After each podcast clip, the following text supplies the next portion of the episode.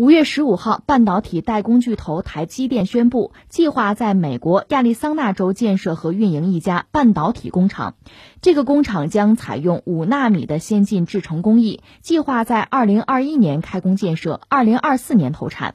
台积电表示，这座新工厂每月将生产两万个半导体晶圆，直接创造一千六百多个高科技专业工作岗位，并在半导体生态系统中创造数千个间接工作岗位。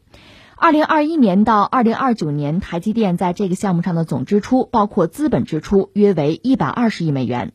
台积电是全球最大的半导体代工商，苹果公司是台积电的大客户之一。iPhone 系列芯片最近呢都是交给台积电制造。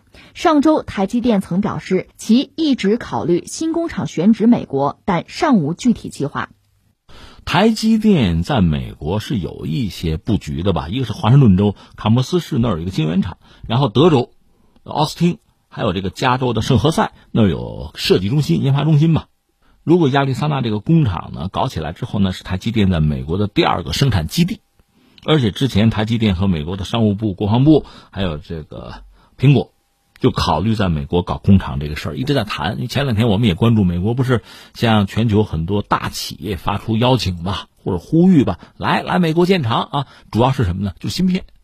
我们当时就分析说，这对美国来讲，其实如果一定要搞这个事儿啊，芯片是一个相对它比较有利的选择。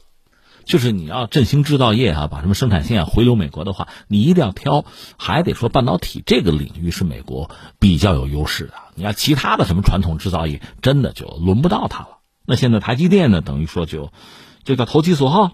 但是就在美国搞厂子这个事儿吧，台积电其实心里也很清楚。他那个联席 CEO 叫刘德音，他曾经有一个很明确的说法，就说三点啊，就是我要在美国建厂，满足三个条件吧。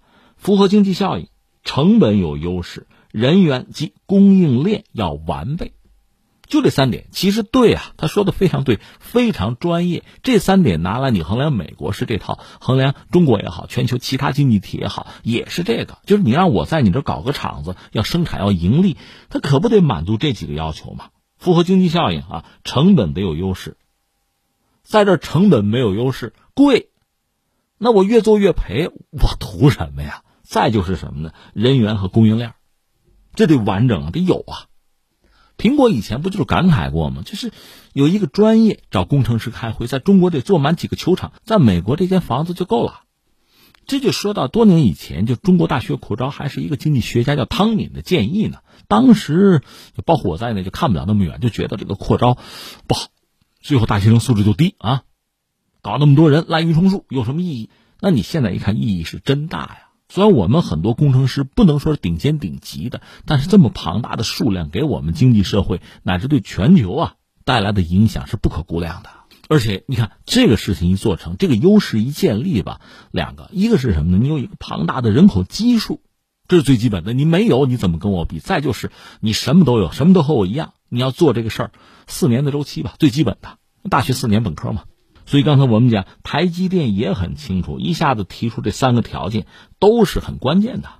重复一下：符合经济效应，成本有优势，人员和供应链要完备。那问题就来，就美国有吗？这三条美国具备吗？达标吗？解释其实有一个，就是台积电之所以这么干，在美国搞厂子，它一个我相信还是考虑和美国要保持一个比较密切的关系吧。按他们的说法，就是鸡蛋不要放到一个篮子里吗？资本吗？在中国这方面要有投入，在美国那方面也得压，两头下注。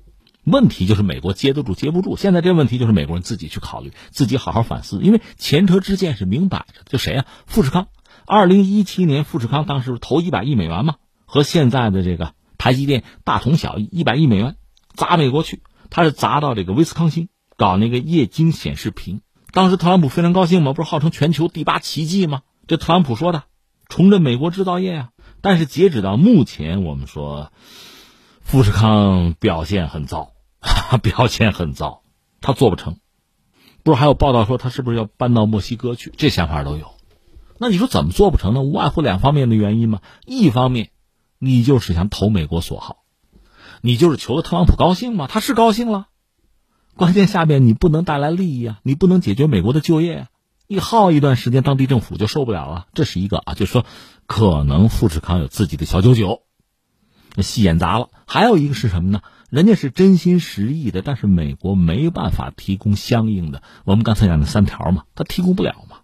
这你可以再参照谁呀？特斯拉，你就说马斯克，他在美国不是没有工厂啊。前两天不还闹事儿了吗？要求提前复工啊。加州说呢，拖一周行不行？不行啊，要打官司告啊！你们要抓抓我。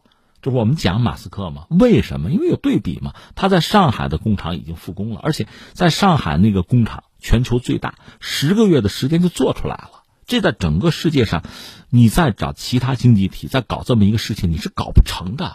这是明摆着的事情。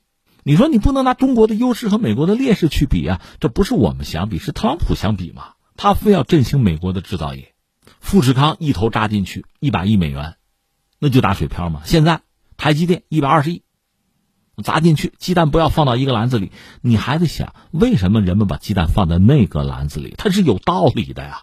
呃，那关于这个事儿，最后三点。第一点啊，这个事儿我倒觉得成的可能性比富士康要大。你看他做的不是液晶板了，他这回做的是什么呢？是那个就是五纳米的这个制程工艺啊，生产半导体的芯片。我不是说了，美国一定要振兴制造业。其实，像芯片啊这类的东西，半导体这类东西，还是它相对比较有优势的东西。别的真的就不要想了。第二是什么呢？它解决就业的数量也有限，大概一千六百个工作岗位。然后呢，如果这事真做成了啊，在半导体这个产业生态里边，可能还能再带来上千个工作岗位。量不是很大，量小就好完成嘛。你要解决上万个就业岗位，像富士康那样雄心壮志，一万三啊，最后呢达不成。牛吹破了啊，演砸了。最后第三，我要说什么呢？你的芯片生产出来还是老问题，卖给谁啊？你考虑过没有？你不要跟我说卖给中国啊，那不就又砸了吗？